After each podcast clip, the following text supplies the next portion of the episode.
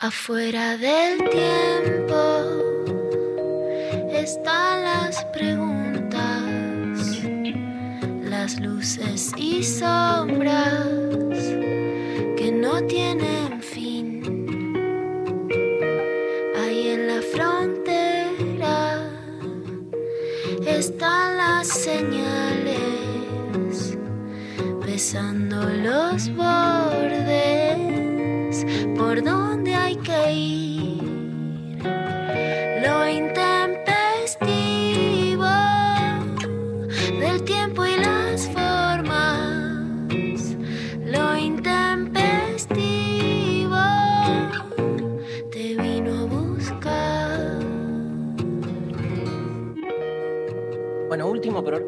¡Eh! ¿Y el militante del humor? Y el militante del humor se lleva de arriba al feriado. Qué guacho que tiene la suerte de que le caiga el feriado. Lula, qué injusticia, ¿no? Una vez por semana y le toca feriado. Hay que llamarlo, hay que llamarlo hoy, interrumpirlo. Igual tiene función viernes, sábado y domingo en el Conex. Ah, tremendo. Presencial. Vuelven las funciones presencial. Hablamos de Martín Rechimusi, el militante del humor. El militante del humor. Realmente, por supuesto, vamos a decir, no vimos muchas obras de teatro este año, es cierto, pero no, realmente una de las mejores obras que vi, increíble, que no se pierda la gente ir al Conex a ver a Rechi y a Erika, que es una experiencia que te vuela la cabeza. De una. Bueno, buen día, Luciana, María, ¿cómo andan? ¿Bien? Bien. Bien. Qué bueno, qué bueno, qué bueno. Hoy es un día hermoso acá en Buenos Aires. Este, estábamos ahí revisando con, con Sophie Cornell, con el equipo, la consigna de hoy. Y después de tantas semanas, días de muertes tan públicas, porque son muertes, la de Rafaela Carrá, murió ayer, creo, ¿no? El Lole Reutemann, digamos, este, eh, y, bueno, obviamente eh, el COVID se va llevando puesto, y más allá del COVID, un montón de gente, digamos, este, eh, y, y mucha de ella con alguna ascendencia pública después de, de tantas décadas. Leía ahí en las redes a muchos de mi generación poniendo, se nos van todos los referentes, ¿viste? Porque es como esa sensación de que, y más que referentes diría ídolos, ¿no? De, Sí. de- de- de distintos momentos, pero Rafaela, Reutemann, yo era de los que a los 8, 9 años veía las carreras de, Reutemann en Fórmula 1 y, este, y era, digamos, eh, la idolatría de... lo- los ídolos de hace 40 años eh, eran muy distintos a los de ahora, que al estar todo más socializado este, por las redes y circular más la data, este, es otra cosa. Antes había todavía como un, así, una especie de, no sé si decir embrujo, pero de, de hechizo, ¿viste? El ídolo aparte no se te mostraba entero, era difícil conocer de su vida privada, Otra mística. otra mística, muy distinta. Este, la distancia y la falta de, de conocimiento, en este caso jugaba a favor, porque permitía, es lo que se dice, nada que ver, ¿no? Pero es lo que se dice en general de la diferencia entre la literatura y la pantalla, como que hay una zona de la imaginación subjetiva que completa lo que falta, que esa es más o menos la definición de lo simbólico. En lo simbólico no se te presenta todo expuesto, sino que hay un, un- un cierre que tiene que. Salud, María. Hay, hay un cierre que tiene que hacer, tiene que hacer uno.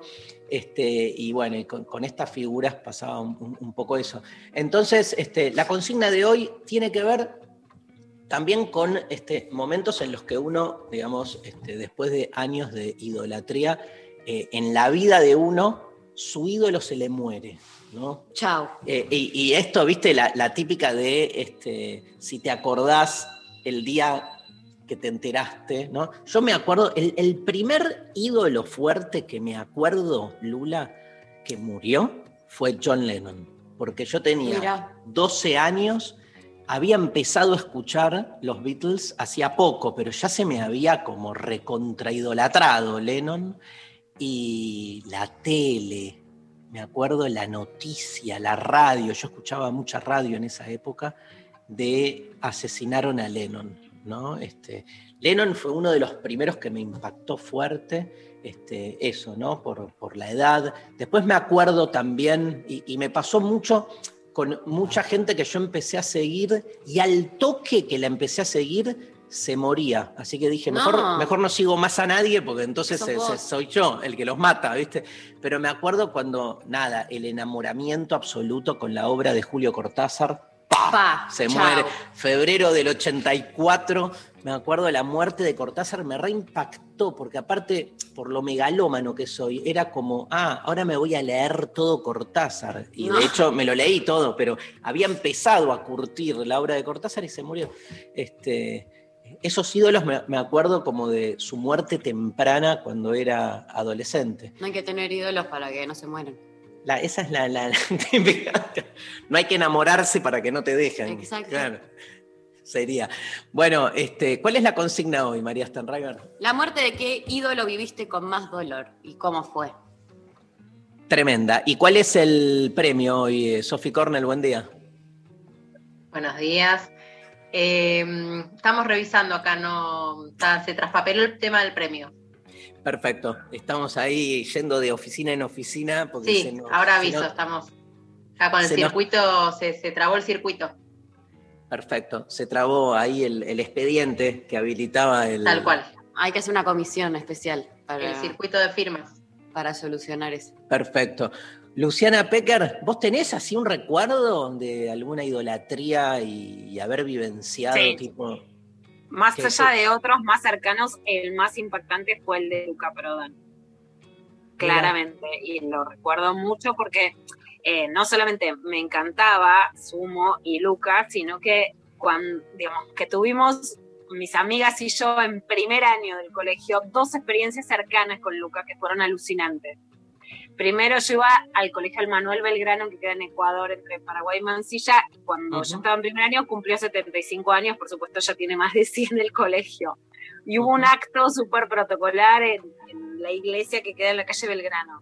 A las así a las 8, 9 de la mañana, digamos. Y Lucas se metió en el medio de todos nosotros, en el acto así re formal de colegio, que era choto, bardo, pero conservador, ¿no? Re- un colegio recontra milico. Eh, y, y empezó a bardear, pero a bardear bien, como hablarnos con un respeto, o sea, a bardear a las autoridades, pero a charlar con nosotras de una manera alucinante. O sea, yo a Luca lo amo con toda mi alma. Éramos pilitas de 13 años y realmente desde un lugar muy copado. Y después nosotras parábamos en la plaza. En- nosotras digo porque éramos un grupito. Fíjate vos, las connotaciones nos llamábamos las potras, así te lo digo, ¿no? Las potras. Eso tiene donde salir. Que eran Eh, potra. Las potras. Tenemos Muy bueno. Escúchame, Siempre había un nombre que eh, no, las potras, teníamos una bandera. Luca era de, ese barrio, además.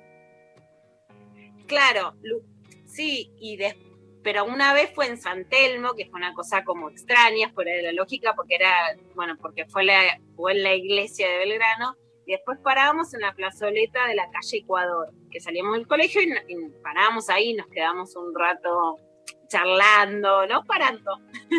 y Luca y nosotros estábamos en un grupito y había otro grupo de pibes. Y Luca entonces empieza a decir, eh, las nenas con las nenas, los nenes con los nenes, como que estábamos separados y a querernos unir. Para que sepan, y en, y en Decálogo con Mari, que después yo viví de situaciones con rockeros, más barderos, más situación acoso, cero recuerdo de eso, cero, cero, bueno. cero cosa pesada, realmente cosa copada, completamente, como de charla, como de qué hacen ahí separados, de acercarse, eh, interlocutar A veces- absolutamente. A veces la. A, a veces la, la, mm, eh, el encuentro cuerpo a cuerpo, en vivo y en directo con el ídolo, puede generar o bien esto que te pasó a vos como una ratificación de, de- del carácter idolátrico, a veces pasa lo contrario, como que conoces al ídolo y decís, ah, era un pelotudo. Este, pero son como los dos. Sí, dos 90% caminos. de las veces, eso. Pero además se- acercaba a Luca, ¿entendés? No era que nosotras nos acercábamos a él. Claro, claro. Se acercaba a él a charlar, como alguien callejero, pero como una onda, claro, que yo lo veo que hacen las pies, los pies separados, como un. De hecho, me encanta ahora el mensaje. La tercera cosa es que uno de mis novios más precoces se llama Darío, lo volví a ver, no, lo volví a ver o volvió al país porque vivió mucho tiempo en España. Y Darío me regala un autógrafo que lo tengo enmarcado, está en una casa que va a ser muy difícil volver en estos días, pero bueno, en un momento lo haré, porque mi cuarto de adolescente estaba todo íntegramente pegado de pósters y de cosas. Amo. Darío me regala como prueba de amor un autógrafo de Luca, que le escribe en una servilleta, Darío, gran rey persa, pero perdió. Mirá vos, porque Mirá. obviamente Luca era un tipo muy culto, Dari, te lo digo con un tío guiño, porque mezclaba la cosa del punk rock con una cultura y con mucho acercamiento. Claro, Y Darío me lo regala a mí como prueba de amor. hermoso. De, de todo lo que me quería, me regala el autógrafo de... Y recuerdo perfectamente estar con Yamila, Babio, una música, fuimos muy amigas, enterarnos de la muerte de Luca y tener que salir a caminar juntas porque no soportábamos ese, ese dolor y ese vacío. Tremendo, tremendo, este, bueno, nada, historias, ¿no? Que hacen a, a- a nuestra relación con los ídolos. Obviamente hay, hay, hay mensajes, ¿no? Un montón. Un montón, ya están Este, llegando eh, a cataratas. hay, hay audios, también hay audios, ¿no? Y está Evangelina en, en- en- en la coordinación de aire. Eva, un placer enorme. Hola Eva. Hola, ¿cómo están? El Grosa, placer es mío. Por favor. Este, Lali Rombolá, Sophie Cornell, Pablo, que está medio en el exilio y nos escribe Nos también escribe, ahí en tira el- nombres. en el chat. Un grosso, Vamos, Pablito, fuerza ahí a toda la familia. Un gran abrazo. Bueno, nos vamos escuchando un poco de música y después, bueno, retomamos un poco este, lo de los ídolos. La composición de este tema, Simpatía por el Diablo, de los Rolling Stones, fue ideada por Mick Jagger. Se ha dicho que su letra estuvo inspirada por la novela de Mikhail Bulgakov, El Maestro y Margarita, aunque algunas estrofas también parecen asemejarse a un pasaje de la obra de The Bill eh, and Daniel Webster de Stephen Vincent Bennett. En una entrevista de 1995, eh, el cantante declaró que creía que había tomado la idea de algún escritor francés, tal vez de Baudelaire, aunque podría equivocarse. También afirmó que inicialmente escribió la canción como si fuese un tema folk estilo Bob Dylan. Así en el tema se relatan algunas de las mayores atrocidades cometidas por los hombres contra sus propios semejantes. Eh, entre ellas se encuentra que estuvo presente en la crucifixión de Jesucristo. En ella no solo menciona el dolor que experimentó, la tortura del Hijo de Dios, no se limitó a torturarlo, sino que también se aseguró que intervino para que Poncio Pilato sellara su destino.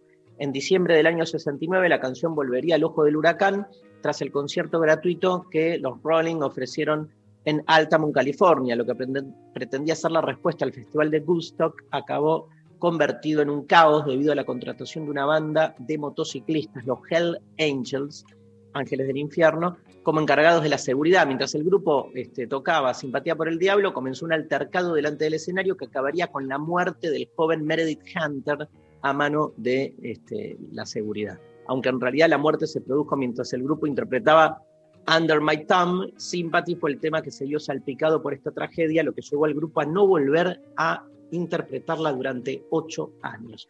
Temazo de los más grosos de los Rolling Stones, Simpatía por el Diablo.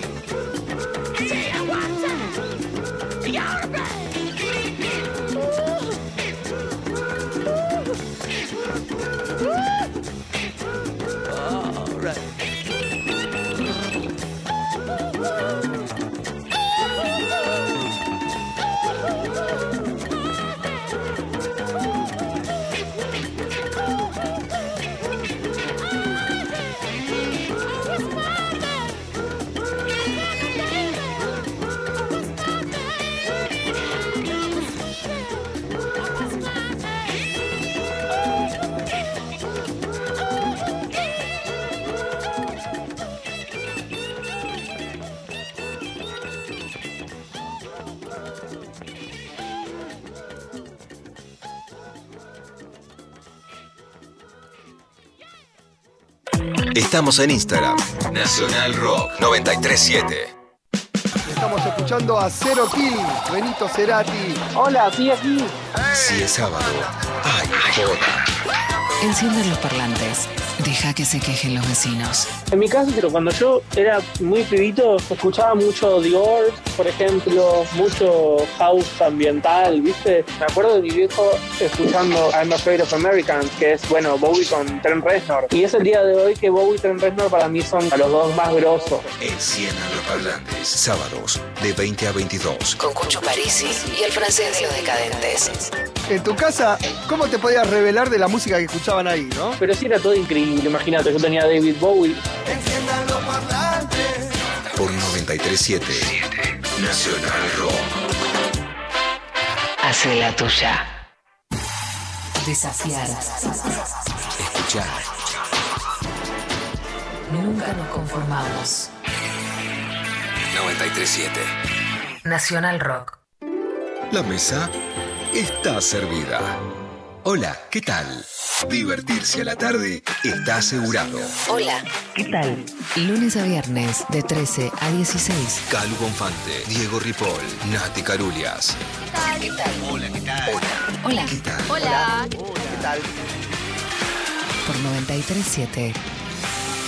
Nacional Rock. Hace la tuya. 11 39 39 88 88. Nacional Rock. Mensajes. Al 11 39 39 88 88. Sofi Cornell, ¿ya está el premio? Eh, la oficina de asuntos legales me está por mandar un mail porque está sigue trabado. No llegó el gerente que tiene que firmar. Pero alcanza el mail porque me parece que hace falta el papel por escrito. Sí, lo tengo. Lo que pasa es que no llegó el gerente, me avisaron y bueno, está, está demorado por eso. Pero sin esa firma no puede, no se destraba. Bárbaro.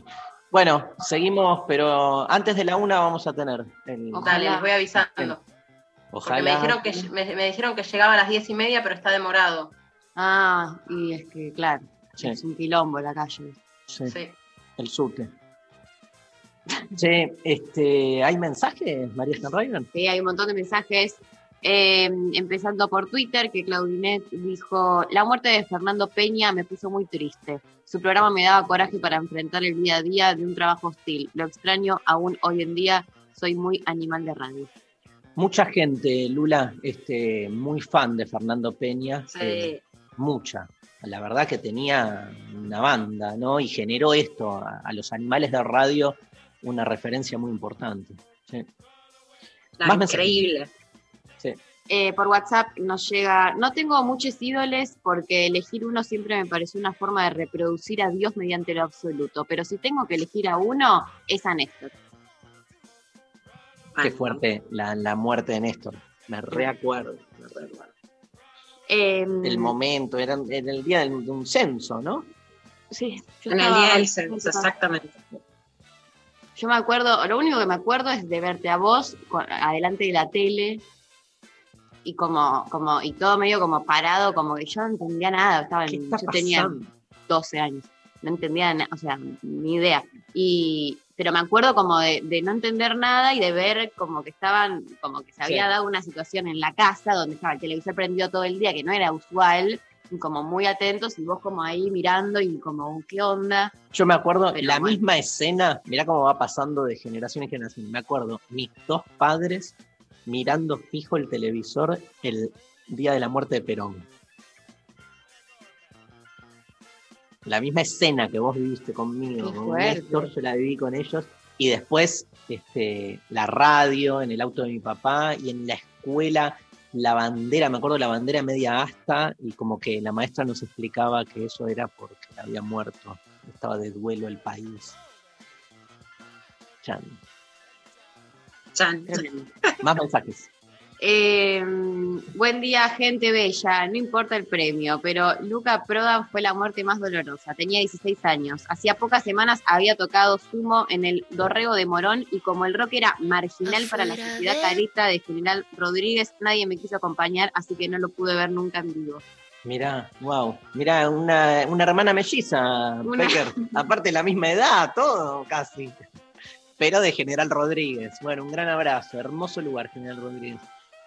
Más mensajes. Jorge en Instagram dice, "El- la del flaco me liquidó. Viví la liquidez de lo humano. Uf. Sí. Fue como, aparte, ¿te acordás que hubo, ¿te acordás, Lula, que hubo como un falso eh, anuncio de la muerte? Y después, digamos, fue como un. Hubo como, ¿no? Un Sí. proceso así donde se salió a decir algo. La familia salió a decir que no. Creo que le sacaron una foto en una revista que aparecía, me parece. A él le hacían le, le hicieron guardias periodísticas por un lado en su romance con Carolina Piraletti, que es muy, eh, muy conocido que él se cuelga un cartel que se lean libros para que la gente no lea revistas por un lado. Y después hay una revista que en medio de, de su tratamiento, que ya sab- se sabía que tenía digamos, una enfermedad muy grave, van y le sacan de vuelta una foto que quedó como, viste, como la basura del periodismo, porque además era alguien que, que ya había tenido una posición muy enfática sobre ese tema, ¿no? Una falta de Claro. respeto muy clara. Pero hubo un anuncio de que había muerto y después creo que la hija salió a decir que no. Pero me- me- hubo una situación así. Este, hoy están las Tres Marías. Sí. ¡Vamos! Venimos con todo en las Tres Marías. ¿eh? Escúchame, este, el otro día que no hablamos del partido, después lo, armamos bien, pero eh, cuando terminó el partido, los jugadores, no sé si eh, estuviste viendo, Lula, se juntaron en la mitad de, de campo a festejar y cantaron una canción. Y la canción decía, se lo dedicamos a los putos periodistas. Eso era el, el- el término que usaron, ¿no? No se la dedicaban. Decía, y no me importa lo que digan esos putos periodistas. eh, Claro, bueno, ese- na, na- bueno, nada, está bien, pero eh, sí. como diciendo, nos chupa un huevo, hab- hablan mal de nosotros y sin embargo ganamos el partido. Me pareció muy fuerte, ¿no? Porque en general los jugadores de la selección siempre han tenido conflicto con el periodismo deportivo. El periodismo deportivo es todo un género en sí mismo, ¿no? Lula, digo. Sí, no. malo. Básicamente es algo, por supuesto, excepciones. Pero cuando dicen ellos a los periodistas deportivos es a un establishment. del periodismo Igual- deportivo. Obvio. Se obvio. armó en Twitter, viste, como una situ- situación en relación a eso, eh, y, y a un par como mostraban las distintas reacciones que habían tenido los periodistas que estaban transmitiendo en los distintos canales, a ver cómo habían reaccionado cada uno de, de- de- en cada canal, ¿no? Entonces había, te mostraban, no, no me acuerdo ahora, pero un- en un canal que eh, dijeron, bueno, ahí vemos el descargo de los chicos, otros Claro. que decían, bueno, la verdad es que como que bancaban lo que habían cantado, entonces como que ibas viendo eh, eso y, y parece que yo no sabía, pero es una- un cántico que ya vi, que citas un montón. Claro, a ver, no es nuevo Maradona, ni hablar, pero no es nuevo siempre, digo, desde la época de Bilardo, que yo es la que yo conozco. Calculo que antes también, pero siempre hubo ese, ese conflicto con esto que marca la PECAR, digamos, no con el periodismo, porque hay, hay un periodismo deportivo increíble de Víctor Hugo en adelante, pero y antes, ¿no? Pero Víctor Hugo marcó un cambio y nada, tanto discípulo y discípula hoy de Víctor Hugo que hace que la profesión tenga realmente dignidad. Este, pero sí es cierto que históricamente hay ese- esa confrontación, porque es como si el periodismo político es tremendo, el deportivo es directamente echen al técnico, este jugador no puede jugar, o sea, es como muy sanguíneo, ¿viste? Pero y además muy de operación. No, ahí, a ver, vamos a decir una obviedad. Decir los putos periodistas está mal. O sea, no vamos a horrorizarnos a esta altura ni vamos a ser complacientes a esta altura. O sea, decir puto de manera despectiva está mal, punto. Ya sabemos lo que exacerba la cancha. Pero voy a hacer el análisis más futbolístico. Sí. Lo que creo es que, porque es- esta semana, especialmente, ¿Qué pasó? ahí hasta hay problemas en el Zoom y yo creí que era directamente un... se lo iba a dedicar a, a los técnicos, con otras palabras, a los técnicos de Utah. Pero bueno, perdón, ahí está, ya estaba en arameo puteando. Bueno, no, que creo que hay básicamente una denostación a Messi que siempre se dice que no tiene puesta la camiseta. ¿No? Entonces, Claro. que no gana Messi, que gana todo porque no es suficientemente argentino. Esa es básicamente, yo creo que la lectura del periodismo convencional al que contesta. Lo que sí me llama la atención, que estuve viendo un poco toda la el folclore de ayer, ¿no? Y hay audios de veces diciendo, venía a bailar, venía a bailar ahora, ¿no? Y vos no lo ves en el Barcelona diciéndole, eh, venía a bailar. Yo creo que la forma de entender la identidad nacional Sí. y de que tienen más puesta la camiseta es con más machismo. Eso me parece claro. No, lo vuelvo a aclarar porque entre, digamos, igual, nos miramos, Darío, María y yo, María y yo sabemos cómo pienso. Lo que Está quiero bien. decir es, no me horrorizo, no quiero que sean que sean, eh, eh, eh, digamos, no es que les pido corrección política a los futbolistas porque si no te toman para el lado de los tomates. Sí me parece que hay una so- que hubo en todo el festejo del partido una sobre representación de un machismo que ni siquiera es genuino y que tiene que ver con que ser más nacionalistas o tener más la camiseta o mostrar que están más en posición de querer ganar y mostrar más pasión, todos los links que se, que se, que se ocurre, que se les ocurren, claramente son más machistas y homofóbicos. Está bien, lo que Eh, no quiero- cojo, eh, te va, eh, lo mira que- a bailar. no, no quiero dejar pasar el, el problema, porque esto está clarísimo y vos lo venís marcando desde siempre, pero quiero como concentrarme en el problema con el periodismo deportivo, digo, en, Sí. en- en paralelo, el, el puto de puto periodista y todo lo que vos marcás, siempre hay que marcarlo porque me parece clave. Este, me interesa entender también esa confrontación permanente con el periodismo deportivo, que es una corporación que es muy de la opereta, ¿viste? O sea, Ah, la opereta donde- que viene de, Grando- de Grondona, de la conducción de la AFA, que por supuesto ha muerto tremendo, se o diluye, sea, no- pero que básicamente demoniza a Messi como el tipo que le va bien afuera y no le va bien con la selección. Ahora, me parece que la réplica es a eso. es a eso, claro. Es a es- es- eso. Ahora es a bien. eso. Pero digo que hay una, esto que te decía al principio, ¿no? Del género en sí mismo, hay una particularidad, yo creo que el en el periodismo deportivo, a ver, lo- mi hipótesis sería esta, está como mucho más caricaturizado y expuesto lo que decimos del periodismo en general, ¿viste? Que es el- el problema, entre comillas, de lo genuino y lo manipulado, digamos. Es como que en el periodismo deportivo no hay maquillaje. Sí, Como en el fútbol, por eso todo queda explícito. Claro. No, no es que uno culpabiliza al fútbol. Eso, eso, todo queda explícito. Eso, Lula. Es, es como, y, pero el periodismo deportivo es como este, muy, muy- demasiado claro porque e- el mundo de los medios en general trata como de ocultar eso. De hecho, en el periodismo político, que pasa lo mismo, hay una eh, voluntad todo el tiempo de decir somos neutrales, somos objetivos, este, como acá nadie se cuida, ¿viste? Es como tremendo el, este, y nada, y es histórico la, la- yo me acuerdo de, eh, hubo casi dos años que la selección decidió no dar conferencias de prensa. Directamente, era como negarse, pero también, ahora hablemos, porque está claro lo que es cierto periodismo deportivo del establishment, pero ahora hablemos de, también del poder del, del futbolista, que es que de algún modo construye en el periodista deportivo muchas veces un enemigo y no se hace cargo de que le va mal, o de, porque así como hay operetas en el periodismo deportivo, hay operetas en el seleccionado. O sea, este, no es falso que en la selección hay ciertos liderazgos que imponen nombres, que se decide a Bueno, quién eso poner, siempre es a lo quién que no se, poner. se dijo Y que Messi se- dirigía al equipo, que entonces lo dejaban dirigir a él. Entonces, cuando si hubieran ganado, nadie hubiera tenido problema con ese, digamos, con ese nivel de incidencia de Messi, pero siempre estuvo el cuestionamiento porque después no ganaba. Entonces, ¿por qué lo dejan dirigir a Messi? Y vos sabés, Dari, que un episodio súper interesante en relación también al, al- al digamos, por un lado está el periodismo, cuando la palabra periodismo, ah, periodista me siempre me suena al trabajador, trabajadora, pero a la corporación de los medios, que queda más claro qué significan, ¿no? Y hubo un hecho en el tenis muy significativo, porque Naomi Osaka es eh, una tenista que reveló que sufrió una gran depresión y que en Roland Garros le exigían dar una conferencia de prensa. Ella dijo que no iba, primero no dio explicaciones, le bajaban los puntos y terminó renunciando a Roland Garros porque dijo que eso la ponía mal.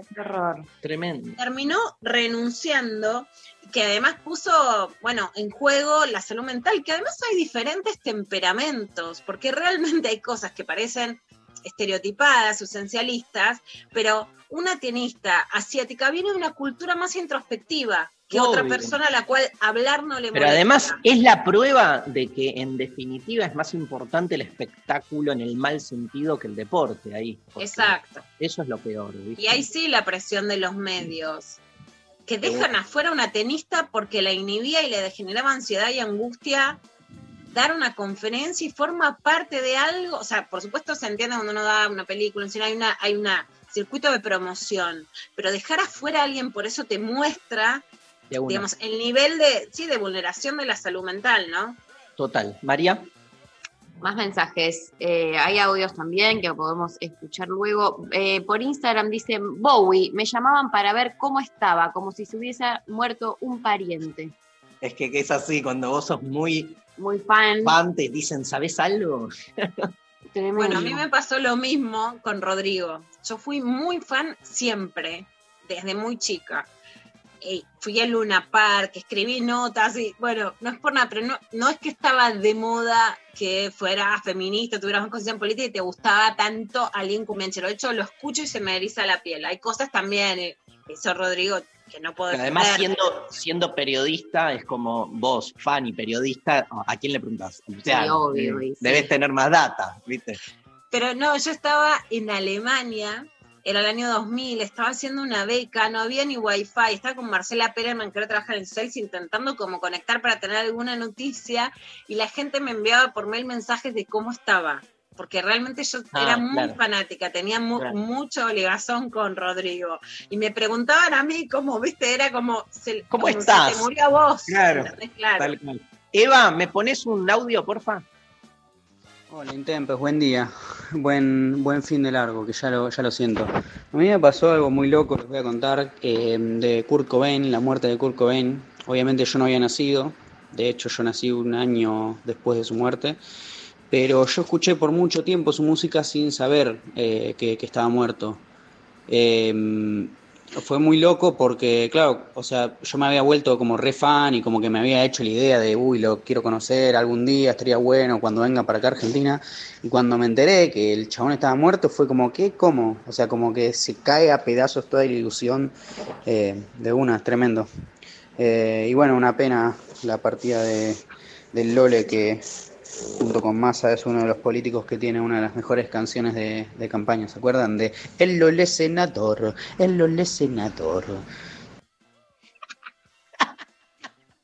No me acordaba de eso, no me acordaba de eso. Todo este audio fue como increíble. No, eso fue la frutilla del postre, como Todo fue una excusa entrada para era rica, cantar. ¿eh? Estaba bueno la idea de que nunca- te dolió la muerte, que ya se sabía, pero me gustó esa entrada. Pero el postre me encantó. La bronca. Bueno, a María, yo te escuché alguna vez decir de qué bronca haber nacido ya sabiendo que nunca iba a poder ver un recital de los Beatles, por Sí. ejemplo. No estas cosas de que te, te enganchás con alguien que ya Malísimo. no está. Sí, de una. Léeme otro mensaje, un par más. Luca dice, la del Diego superó a la de Cerati. La tristeza se sintió en todos lados y a mí también me pegó. Eh, Lo que pasa con la de Cerati, no sé si les pasó, es que yo también la, la padecí mucho, pero fue como distinta, pero no es que murió, fue como un largo proceso después en el que, que, este, nada, se padeció, pero y había al principio una esperanza de que, de que sanara, ¿viste? Fue como, Yo me acuerdo que, que, mm, estaba en la clínica, el lugar donde estaba internado, muy cerca de mi colegio. Y que muchas veces, volviendo a mi casa, pasaba y toda ¿no? la, la- la vereda estaba llena de eh, fotos, flores, como mucho, Mm. mucho tiempo de pasar muchas veces y que un día pasé y no estaba, ya no había nada más. ay no. Y fue tremendo porque como que, bueno, nada, ya se había llegado ese momento y habían sacado todo y fue como, wow, claro, como que eh, ver ese, ese cambio en eso. Después, no. Tremendo. Ahora, ¿por qué nos pega, no? Como, fíjate que eh, interesante sociológicamente, y, y ya nos vamos a escuchar. ¿qué, cómo, cómo viene la clavada? ¿Grosa, Lula? Grosísima. Grosísima. Se viene la clavada de noticias y, mm, digo, hacer una sociología de, de la, de, de lo- de la idolatría. Digo, ver a quién, se, a quién elige la gente. Fíjate, músicos, Sí, políticos, sí, deportistas. fin. fin. No hay, no hay como, pero. eh, bueno, yo tiré escritores, ¿no? Me hice el galán ahí. Tiré como Cortázar, Borges, me acuerdo también, cuando murió, porque lo había visto hacía poco.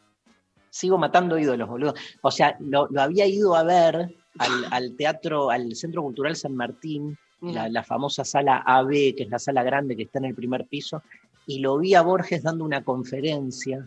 Este, yo tenía 17 años este, y era como, wow, quería verlo. Y después salió caminando y tuve como esa cosa muy de- del fan, que es acercarme nada más que para verlo de cerca y como poder tocarle la, la mano, el cuerpo. Y pasó al lado y yo me acuerdo que después estuve como semanas diciéndole a mis amigos, estuve a un metro de Borges. Y mis amigos me decían, ¿y? y aparte yo era muy, muy friki, era como que yo solo cu- curtía, ¿entendés? Como, ¿Quién es? ¿Quién, ¿quién sos, boludo? Bueno, vamos a, hablando de ídolos, Fito Páez, ¿te parece? Eva, Fito Páez, este, mm, cadáver exquisito Uh. en la mañana de la.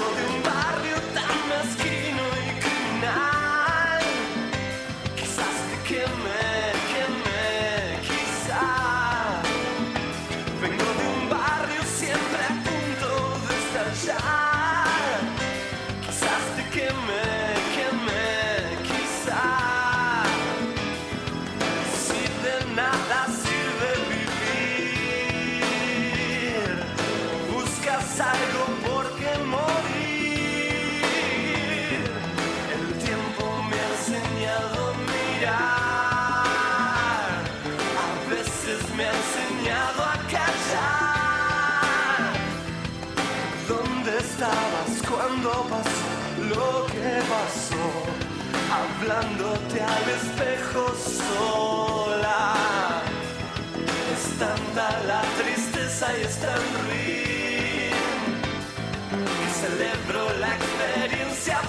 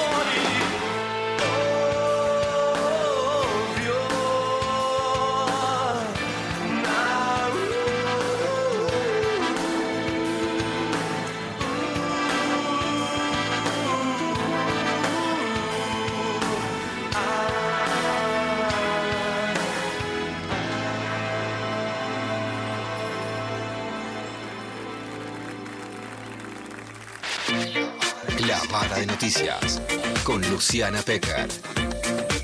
Libertad sin farsa. Lula, clavada de noticias. clavada de noticias y vamos a empezar por los temas que se suelen quedar afuera de la agenda periodística, pero esta semana les damos prioridad, que es la denuncia de los abusos sexuales. A pesar de que parece todo lo que avanzamos hoy, estamos en un escenario de mucho retroceso. Por un lado, salió una nota que la pudo hacer la periodista Mariana Iglesias en Clarín, que cuando las mujeres piden una restricción de acercamiento del violento por una denuncia de violencia de género, cada vez más la justicia le pone restricción también a ellas. Digo, ¿puede haber algún caso de violencia cruzada? Puede haber, pero la base de la violencia de género es que hay desigualdad, que no es que si vos una vez le contestaste discutiste, eso tiene la misma envergadura de violencia, de peligrosidad, de, eh, de riesgo, ¿no? de huella subjetiva que si lo hace una mujer o si lo hace un varón. Si hay algún caso que sale de la norma, se le puede poner una restricción a una mujer, no nunca una mujer puede tener una restricción, pero cada vez más la Defensoría General de la Nación ve que hay más restricciones puestas a mujeres y eso es un castigo por denunciar. Otra forma de un castigo por denunciar es cuando se eh, los abogados toman conductas que son totalmente inapropiadas. Bueno, esto le pasó a Pau Contreras en La Pampa en una denuncia por abuso sexual y esto es lo que pasó con los abogados a los que ella denuncia y no le dan bolilla. Lo que genera esto es que en la práctica las mujeres denuncien menos. Si no denuncian un abuso, después también pueden ser culpabilizadas por no denunciar y que cuando una tiene que aconsejar a alguien si va a la justicia o no, es que no, porque sabemos que pasan todos estos casos por los que contamos este, pero nos levantamos todas las mañanas con mujeres que nos piden ayuda en la denuncia de abusos y que nos escriben, por supuesto, por las redes sociales. Entonces, ponemos el relato de Pau para contar lo que le pasa a muchas. El lunes 28 de junio, a través de una llamada telefónica, el Colegio de Abogados me comunica que mi denuncia fue desestimada porque, según ellos, no existe una causa probable para investigar el accionar violento de los abogados José Mario Aguerrido y Raúl Quiroga. Con esta desestimación, sin investigación previa y sin el uso de los audios como prueba que acreditan mi denuncia, el colegio dejó en evidencia, en primer lugar, su postura como corporación ante las violencias de género y hacia las infancias. Y por otro lado, el encubrimiento del accionar misóginos de sus colegiados. Un encubrimiento que, sin lugar a dudas, los hace cómplices también en esta naturalización sistemática que viola los derechos de las víctimas en instancias judiciales. Y teniendo en cuenta además que el estar cumpliendo con su trabajo como abogados defensores no es una excusa para justificar la violencia desmedida hacia las víctimas y sus familias. El Colegio de Abogados solo le pidió al tribunal presente en esa instancia de debate oral un informe sobre lo sucedido para dar validez a mi denuncia. Y por supuesto la respuesta silenció todo aquello que viví dentro de la sala judicial. Un silencio conveniente porque en tanto no se reproduzcan los audios, nadie podrá acreditar mi palabra. Voy a seguir luchando como mamá por los derechos que le fueron vulnerados a mi hija y por los ataques que aún hoy siguen perpetuando estos dos abogados, Aguerrido y Quiroga, sin límites ni consecuencias. Tremendo todo.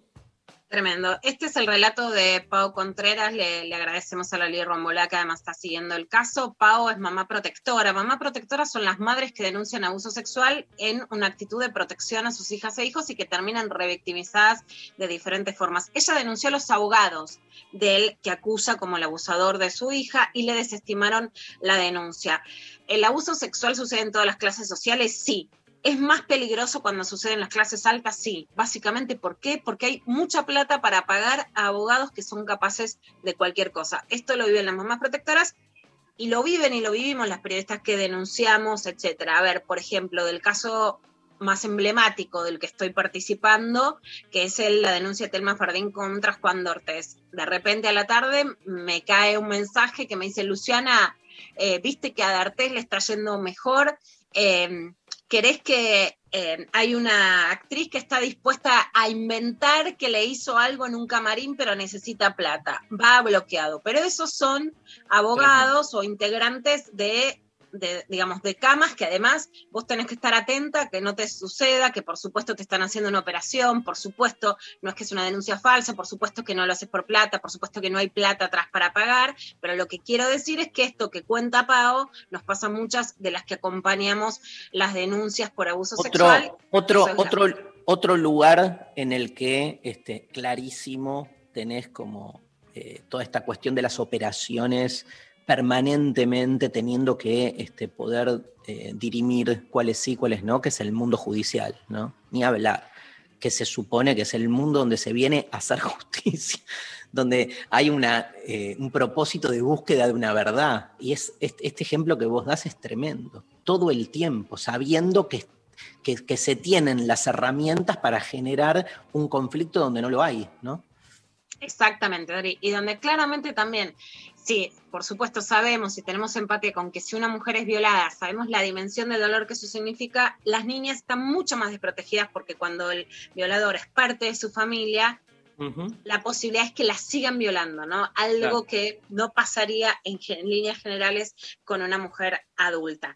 Bueno, vamos a hablar de la mejor noticia del día, que realmente hay que darle mucha envergadura, que es la promulgación del cupo laboral travesti trans en la Argentina. Se llevó a cabo ayer en el Museo del Bicentenario, estuvieron el presidente Alberto Fernández, Vilma Ibarra, Eli Gómez Alcorta y Alba Rueda, que es la subsecretaria de Diversidad dentro del Ministerio de Mujeres, Géneros y Diversidad. Fíjense la poca repercusión en los medios, ¿no? Sí. Que por un lado, los medios hegemónicos no le dan bolilla, y por otro lado, los medios, en- por ejemplo, en tu timeline, la miro a Mari, que una recibe diferentes cosas, vos fíjate lo poco que se festejan los logros. Yo de eso soy crítica, porque los logros te dan fuerza para seguir luchando, te dan fuerza para pedir lo que falta, pero te dan la dimensión histórica de lo que logramos y también te dan la dimensión geopolítica que hay que tener de lo que logramos. Argentina es el país de más, de más avances en relación a la cuestión trans y me animo a decir del mundo. Tiene una ley de identidad de género del 2012 y los invito, las invito a los que quieran leer la nota completa que escribí para Infoba, es muy llamativo, como en España. Acaban de aprobar un Consejo de Ministros la preaprobación de un proyecto, de una ley trans que lo más peleado fue la ley de identidad de género. Si se aprueba, se va a aprobar el, el 2022, o sea, 10 años después que en Argentina. Tiene la inclusión laboral y nada parecido al cupo laboral trans que presenta el 1% de la obligación de contratar personas trans y travestis en la administración pública y fue fervientemente combatido por las feministas del Partido Socialista Obrero Español, por las académicas, por un sector muy grande del feminismo. Acá, como mucho, hay un tuit aislado, pero no hubo ninguna feminista histórica ni de renombre y ninguna diputada que votara en contra. Y se llega a votar con un nivel de consenso que es para hacer un análisis político de muchísimas tesis, de más del 90%, 93% de votos positivos en el Senado y 89% de votos positivos en la Cámara de Diputados. Es un análisis que da para muchísimo, porque no hubo la confrontación que hubo con el aborto legal. En cualquier país europeo, y lo vemos ahora con lo que están haciendo los países del este, tanto la homosexualidad como la identidad de género son igual o más combatidas que el aborto. Esa es una característica nacional.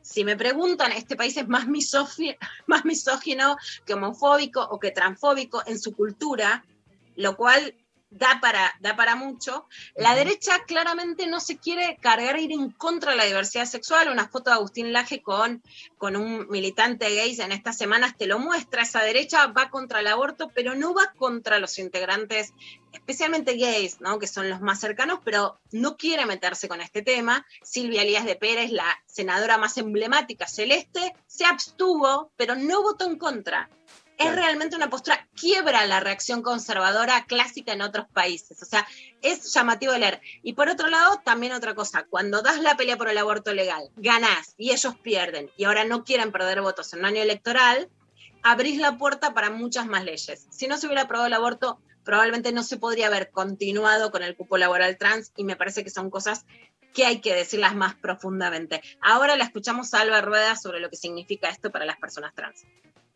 la comprensión de nuestras condiciones de desigualdad estructural, lo que significa para nosotros las muertes tempranas, evitables, los 40 años de expectativa de vida para las personas trans y el modo en el que morimos. Esto es uno de los ejes fundamentales. Bueno, es muy importante lo que dice eh, Alba Rueda porque la mayor desigualdad entre las personas y la comunidad trans es justamente la expectativa de vida. Bueno, esa expectativa de vida está cruzada por lo, por, digamos, por cómo se hacen los diferentes procesos de hormonización, etcétera, que hoy están amparados por la ley argentina y por las violencias cruzadas hacia sus cuerpos. Hay algo de la ley de identidad de género y del cupo laboral trans que va a proteger esas expectativas de vida, más allá de, por supuesto, de todo lo que falta y hay que seguir haciendo. Ahora escuchamos a Eli Gómez Alcorta, la ministra de Mujeres, Géneros y Diversidad, que puso el, ascenso- el acento en el consenso político y prácticamente en la unanimidad con la que fue aprobada esta ley. En el Senado de la Nación, que se aprobó el 24 de junio, fíjense qué rápido se promulga, cuando un gobierno quiere cajonear una ley, la promulga muy lejos, cuando le importa reivindicarla, que es este caso, la promulga muy cerquita de la votación. Se aprobó en el Senado con 55 votos a favor, solo un voto negativo y seis abstenciones.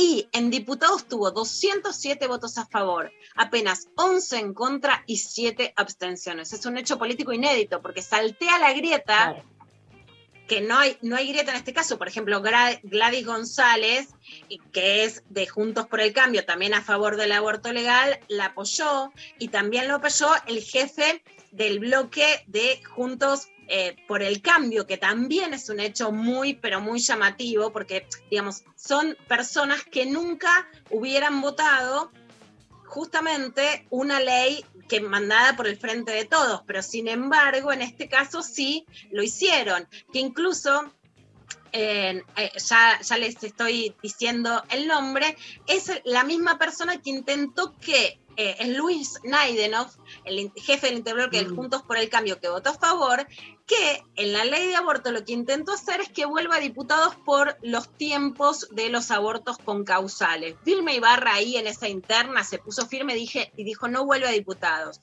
Lo que quiero decir es que si no hubiera salido la ley de aborto como salió, esto no hubiera salido como salió, nuevamente con datos políticos muy concretos. Esto decía Eli Gómez Alcorta.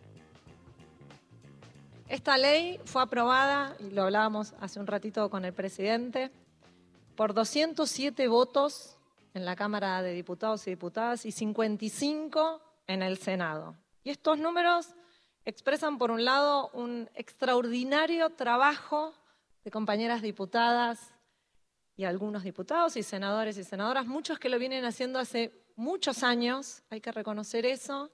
Algunas, por suerte, nos están acompañando acá y para nosotros es importante reconocerlo.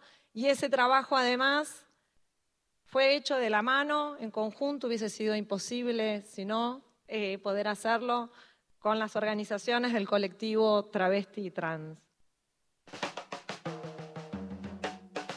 Bueno, esto decía Eli Gómez Alcorta. Lo de Alberto estuvo imperdible. Los medios se nota que no escuchan nada de los temas de diversidad ni género porque se perdieron lo picante que se puso Alberto. Vieron que, a ver, dos cosas tiró muy, pero muy picantes. Tendría que haber sido, sido título como de la carroña periodística, pero bueno, se la, se la saltearon. Bueno, a ver, dos cosas. Uno, igual que cuando dio el DNI número 9000 a ella escribano, reconoce a Vilma Ibarra como su maestra. Es un dato central porque es la secretaria legal y técnica de la presidencia, pero además porque fue su pareja. Eso, eso habla de una postura que, ahí sí lo voy a decir claramente, a mí me gusta que un varón pueda reconocer todo lo que le enseñó una mujer con la que estuvo en pareja.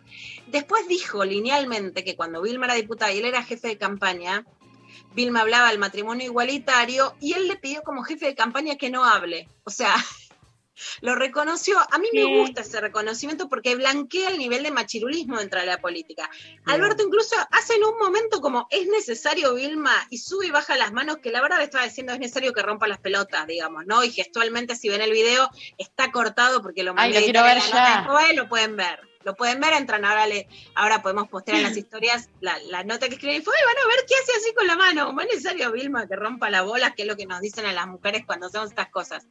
Que ahí Vilma le dice, mira, si las mayorías no, eh, no incluyen a las minorías, las minorías no tienen digamos, posibilidades de, de- de estar mejor y que ahí él entendió todo. Es lo primero que dice. Y después dice puntualmente, el gobierno de Cristina fue el más progresista, pero yo le quiero ganar a Cristina. Ah, bueno. Quiero dar más Ah, derechos. Está buenísimo que le ganen dar más derechos, por supuesto. Pero la pica quedó más clara. A ver quién da más derechos, Cristina o yo, quedó clarísimo. Escuchemos a Alberto. que yo tuve una gran maestra en estos temas. Vilma. Eh, me acuerdo que, que estábamos enfrentando una campaña donde Vilma era nuestra candidata a diputada. Y, hacía campaña con la ley del matrimonio igualitario, que en ese momento era un tema casi tabú entre nosotros. Y un día, con criterio de jefe de campaña, le dije, "Cri- eh, Vilma, ¿tenemos que hablar mucho del matrimonio igualitario? Y me contestó, porque le dije, finalmente, le estás hablando a una minoría.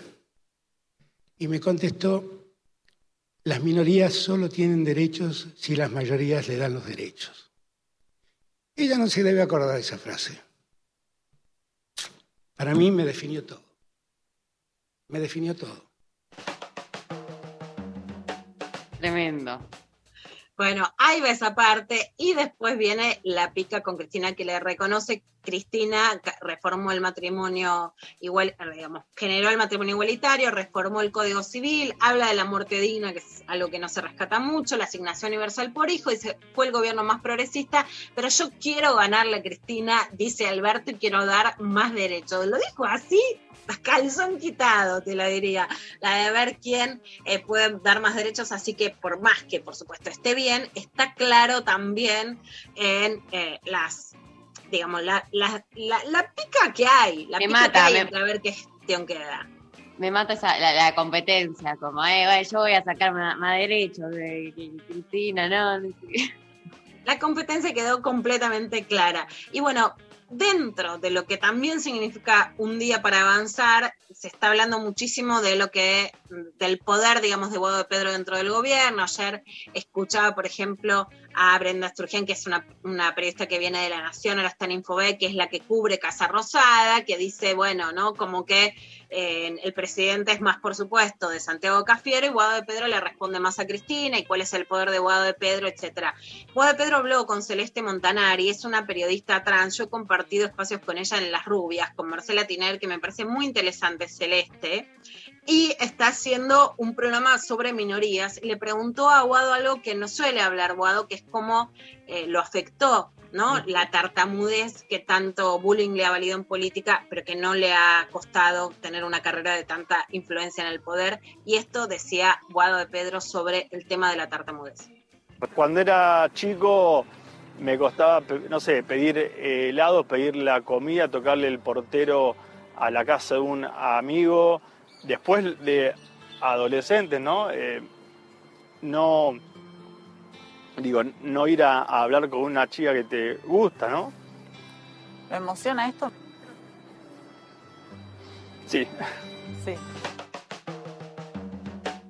Ay, un Tremendo. guado abierto, dispuesto a Sí. hablar, dispuesto también a contar lo que le pasaba, que le costaba acercarse a, a una piba y un, bueno, indudablemente no solamente tiene muchísimo poder político por su cargo, sino por una interna que existe en el gobierno, que está desatada y que él responde a Cristina como hablamos, y que a la vez es capaz de hablar de esta de lo que le pasa y en un país que claramente no solamente es inclusivo, y esto no quiere decir todo lo que nos falta, sino que está a la vanguardia de esa inclusión. Y esa pelea la doy porque también creo que es muy importante, más allá de todo lo que nos falta y todo lo que podemos aprender, sí clarificar que hay un movimiento feminista y transfeminista que desde Argentina y desde el sur tiene mucho más para enseñar de lo que Europa quiere aprender de nosotros y esa visión neurocéntrica del feminismo me parece que hay que defenderla y entender el contexto en que estamos a la vanguardia de muchas, de muchas políticas inclusivas en donde lo que nos venden como el primer mundo tiene mucho más para aprender de nosotros que para levantar el dedo y darnos lecciones.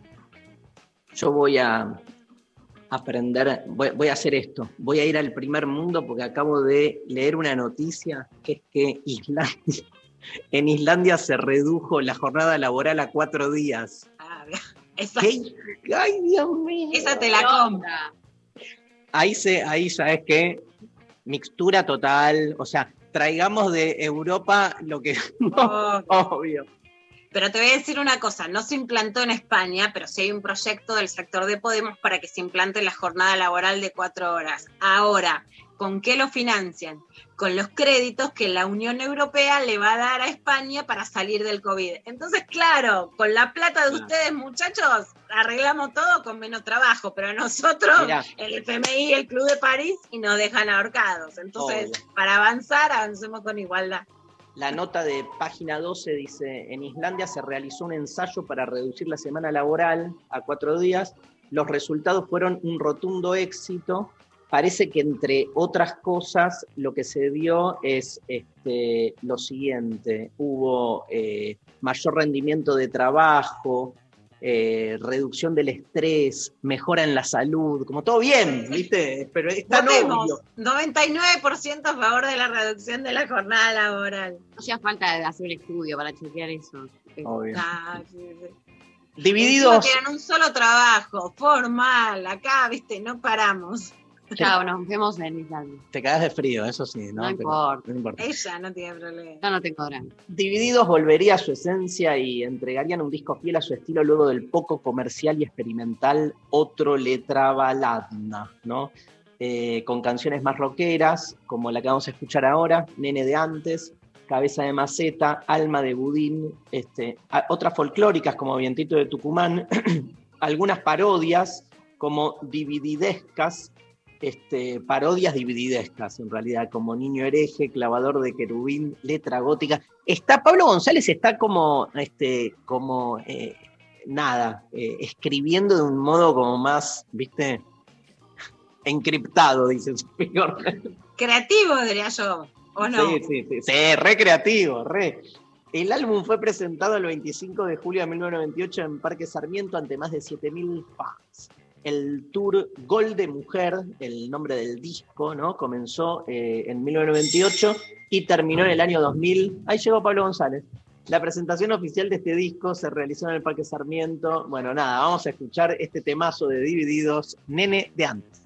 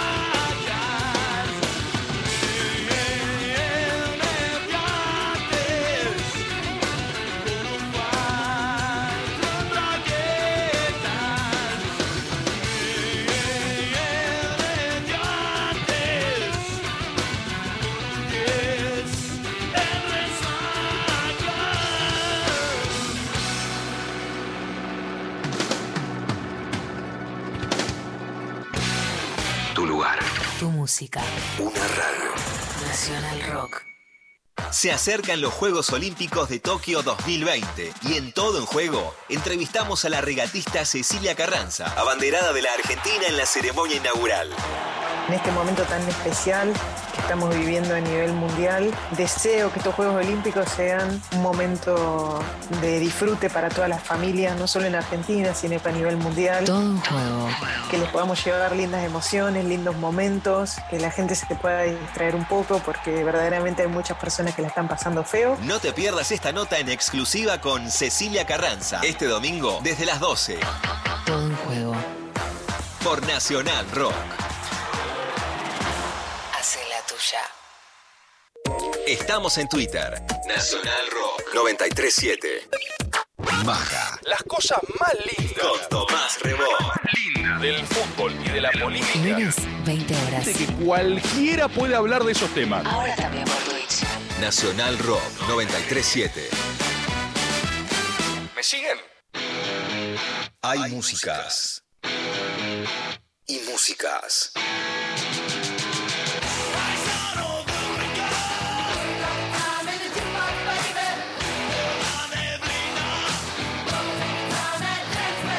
Si confluyen, es el rock. Noche te esperé por la lluvia dos horas. Mil horas. Siete perros. Nacional Rock. Mensajes de audio al 11 39 39 88 88. Hay muchos mensajes de audios ¿eh? con la consigna de hoy. ¿Los escuchamos, Eva? Festives. Acá Marian, desde Córdoba. Eh, la verdad que no, no soy una persona de tener ídolos, ídolas o ídoles. Pero sí recuerdo una muerte que me impactó mucho, mucho, mucho. Fue la de Néstor Kirchner. Eh, no lo podía creer. Bueno, eh, un abrazo para todos y disfruto mucho escuchar el programa. El otro día me fumé un churrito y escuché las grabaciones en Spotify y la verdad que me cagaba de risa. Bueno, un abrazo para todos. Se cagaba de risa por el churrito, no por No nosotros. sé si es un mérito nuestro, pero Ah, me sí, encanta. somos graciosos. Me parece que hay un modo escucharlo en vivo y hay un modo, no, hay un modo churrito a la noche. Qué grande, Mariana, te Grosa, queremos. grosa total. Me gusta que ya es la segunda persona que dice, no tengo ídolos, pero si tengo que elegir, elijo a Néstor, ¿eh? De Ojo, una. a- como a tener en cuenta para, para un futuro análisis. ¿Me pones otro audio, Evi? Hola, buenos días muchachos y chicas del Intempestivo de Santa Fe, Gerardo. Eh, mira, el ídolo que más me impactó, pero muy fuertemente, yo trabajaba y vivía en Buenos Aires en ese momento, cuando murió el querido John Lennon, bueno, no era un, un ídolo, era, un, era para mí un referente como para tantos miles o millones de bitlemaníacos, un, un hermano, un padre, un referente total de lo que, la magia que crearon.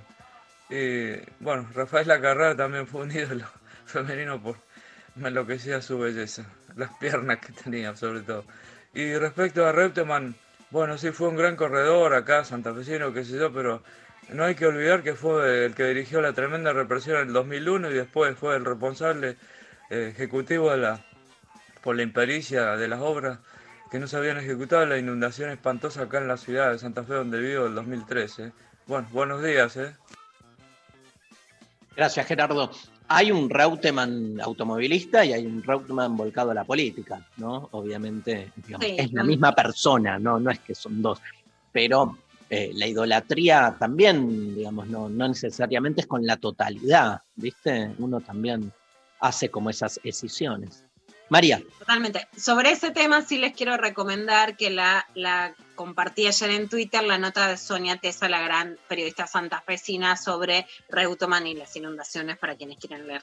dale. Buenísimo. Eh, por Instagram, eh, eh, soy Cheli, dice, uh, la de Maradona. A las 9 pm bailé con una amiga la canción Marado, Marado y lloramos. ¿Y? Y lloramos. Eh, Sol dice, Gustavo Cerati, estaba en el sexto año del cole cuando me avisaron por mensaje. Eh, eh, eh, eh, acá también dicen Gustavo Cerati, otra persona también, dice, fue una muerte esperable pero dolorosa. Claro. Laura dice, me dolió y me duele la muerte de Freddie Mercury. Mira, Eh, Eli dice, Jorge Ibáñez me mató. mira. Mira, muchos, muchos íconos también, digo, en, en- en algunos casos, ¿no? Freddie Mercury, Rafaela, Jorge Ibáñez, muchos íconos también de la cultura gay, de la cultura de, ¿no? De la diversión, del party, del orgullo, de, Mm. de lo que significa salir del closet, ¿no? Y, y toda una cultura alrededor de eso que, que está buena y que son lianas para vivir mejor. Escuchamos otro audio. Hola chiques, mis ídolas por suerte todavía están vivas, pero me acuerdo que no era mi ídolo, pero me acuerdo cuando se muere Ayrton Senna, no sé si estábamos viendo la carrera o el, pasaba en el segmento de la muerte de Ayrton Senna y me acuerdo de la tristeza, de la reacción de mi viejo y de haber pasado un domingo súper triste, porque además yo era muy chica, pero habíamos pasado un domingo súper triste por la muerte de Ayrton Senna. Y la muerte que a mí sí me ha conmovido y que me ha puesto muy triste fue la de Eduardo Galeano. Les mando un beso, Adri. ¿Vos te acordás, Lula, cuando murió Galeano, el momento? Yo, yo o sea, no, este, no, no tengo, no, no retuve, hay como muertes que no retengo, otras que sí, ¿no? Pero No, porque no tiene el impacto periodístico de la muerte de Maradona que te empieza a llegar por todos lados. ¿no? A mí lo que sí me pasa es que cuando alguien está muy enfermo, no le deseo que siga porque soy muy a favor de que la muerte sea digna. Entonces, no siento dolor porque la persona deje de padecer cuando es un caso de, de una enfermedad, ¿no? Y Mm. sí, valorización de lo que fue su vida. Maru, Eh, Mili dice, Sabela, puñal en el corazón. qué lindo cuando murió Sabela. Qué persona del bien, ¿no? Pero bueno, también se sabía que estaba enfermo, entonces es gente que de algún modo vos va- vas viendo su convalecencia, su, este, nada, cómo va a lo largo de, del tiempo por ahí, viste, esas enfermedades tan tremendas, este, parece que sale, después vuelve, ¿no? Estas situaciones tan este, oscilantes. ¿Otro? Sí. Fer dice, el Diego, me sentí un poco menos argentino cuando se fue. Mira, Caro dice, Elvis Presley por su forma de morir. mira, pero murió hace dos millones de años. No, yo no sé bien cómo fue. Pero hay algo de la tragedia que te... Sí. Eh, Marilyn dice, no fue muerte, fue separación, una especie de muerte, una pareja, era mi ídolo. Ah. Mirá qué, vuelta. Qué vuelta, ¿eh? Bueno, los duelos son duelos. Hay, hay otro audio, Evi. Hola Intempestives. Eh, yo tuve la mala suerte de que fui contemporáneo de muchos ídolos que lo fueron después de que murieron. Creo que el primero que lo sentí así muy fuerte fue el de Diego, el año pasado, en el medio de la pandemia, en medio de una situación, un golpe muy duro y, como dijo Luciana, eh, se lloraron muchos muertos con, junto con Diego. Bueno, muchas gracias. Gracias a los oyentes por la buena onda. Este, ¿Uno más? Uno más. Hola Intempes por WhatsApp. Dicen, una muerte que me impactó fue la de Fabián Polosecchi. Recuerdo que seguíamos su programa El Otro Lado. Hermosos. Tremendo. No, fue una muerte terrible. Polosecchi sí fue un periodista que, que, que mostró, digamos, lo que hacían muchos periodistas en ese momento, de mostrar un periodismo con, con voces de personas marginales, pero que él lo hizo de una manera muy innovadora, muy nueva, digamos, lo más parecido a la escuela de Enrique Sims, que a tantos nos gustó tanto, pero fue una muerte terrible, dramática y que, que nos marcó muchísimo. Se vienen las tres Marías, ¿no? ¿Con Sí. qué, qué, qué hay? ¿Anticipamos? Hay de todo, de todo, de todo. Hay un poco de eh, todo lo todo lo que es Hay cultura mundo audiovisual. Cultura popular. Hay cultura popular, obvio, y sobre todo cultura popular. Hay. Vamos. Amo. Vamos a hablar de. A ver, ¿podemos adivinar? Eh, pueden adivinar. La nueva Ya programa. tiré, o sea, tiré palabra popular y tiré audiovisual. La voz. Esta es la voz. Vamos a de la voz. Amo. Eh, ¿Hubo, sí. ¿Hubo encuesta en tu Instagram esta vez? Eh, sobre la voz, eh, esta vez eh, decidí, porque uno tiene que saber hacer una metodología y Epa. utilizar sus herramientas y sus técnicas de recolección de datos de la manera más apropiada y adecuada, y, y entonces tuve que decidir, porque me parecía lo mejor, qué encuestar. Y hay una, hay ot- otra, otra parte, otra María de las tres Marías, que fue la que eh, prioricé para este caso. La voz no fue elegida en este momento para el recorte del objeto. eh, ya no estoy diciendo qué cosa. Amo. Bueno, ya nos metemos. Así, así estoy en un final, así hablo. Y, si pasa, pasa. Obvio, Maru. Es básicamente chamullo. El arte de las ciencias sociales. Nada, pobre, ¿viste? No, no es chamullo, no es cha- eh, Fue una decisión metodológica, en serio.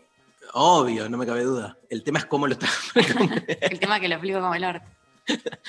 Sos una genia. Nos vamos a la pausa con este el León Catupecu Macho, este temazo de los fabulosos Cadillacs en lo intempestivo.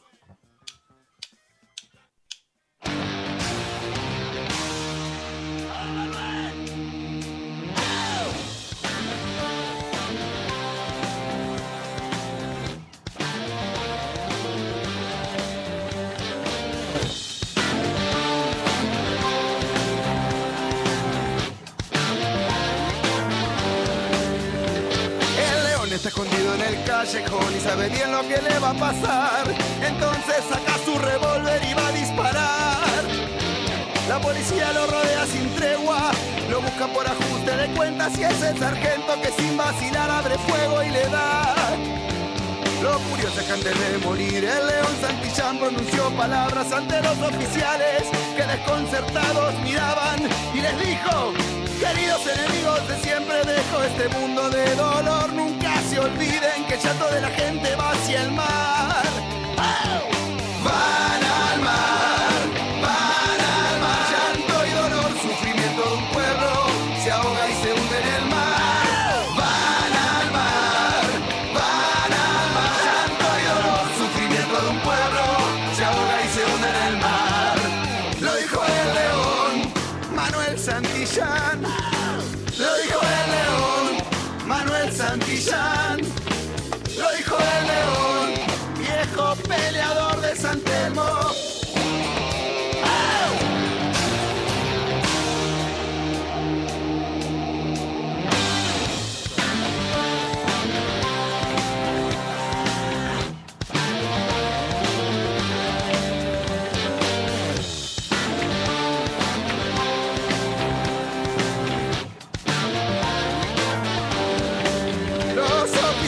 Que vieron morir a Santillán abandonaron la institución. Nunca más se supo de ellos, del caso no se habló más. Sin embargo, por el viejo San Telmo en un sucio bodegón dicen que un borracho murmuró llorando las palabras que eran del león. ¿Y cuáles eran, Manuel? Van al mar, van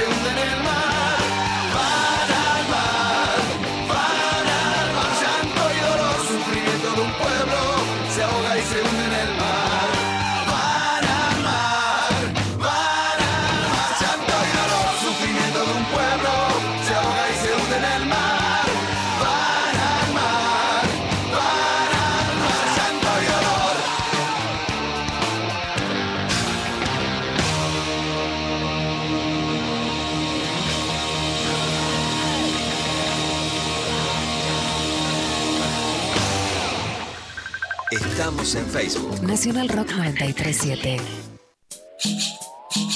Los jueves a las 20, Atajo. Atajo. Albina Cabrera te invita a recorrer lo más fresco de la música alternativa iberoamericana. Jueves, 20 a 21, Atajo. Por 937. Nacional Rock. Hace la tuya. Si tenés que recibir la vacuna contra COVID-19 y también la de la gripe, asegúrate de que pasen al menos 14 días entre una y otra. Más información en argentina.gov.ar barra salud barra vacunas barra antigripal. Línea 120 0800 222 1002. Argentina Unida. Información, música y delirio. Un gran plan. ¿Quiénes podrían ser buenos representantes como rey y reina en la Argentina? Voy con Gaby Sabatini, Tucu. Matagrietas, tenemos ahí una gran reina. A la hora en que nadie se quiere levantar, acá ya estamos con los ojos abiertos. La doncella Caterín, el príncipe Oba, con lo que dice Tapa. ¿eh? Guarda que también tiene su con. Lunes a viernes, de 6 a 9. Con Tapa, Marianita y el Tucu. La corte, claro, hay que ver la corte. Está Oriana, Oriana hermosa, Oriana. abriendo los bailes de la corte. Por 937. Nacional Rock. Hace la tuya. WhatsApp 11 39 39 88 88. Nacional Rock. Las tres Marías, las tres Marías, las tres Marías, las tres Marías. Amo eh, la canción. Es muy linda. Es como que ya coloca. Las tres Marías. Las, tres Marías. Yo las creo que de acá Cris Morena te llama. No, no quiero, no, ya no, ya se me pasó esa etapa. O sea, fue el- en un momento re y a- hoy en día sería éticamente como raro para mí. Dale, te llama y salís corriendo. Depende de quiero ver el calle. si hay un buen, si hay que ver ahí, ¿eh? Ojo. No, eh, bueno, eh, las tres Marías. Eh, trajimos eh, traje eh, para compartir con ustedes algunas cosas. Eh, ya habíamos dicho entonces que íbamos a hablar de La Voz Argentina, el reality que se está transmitiendo en este momento, la competencia de canto más esperada por todo el país.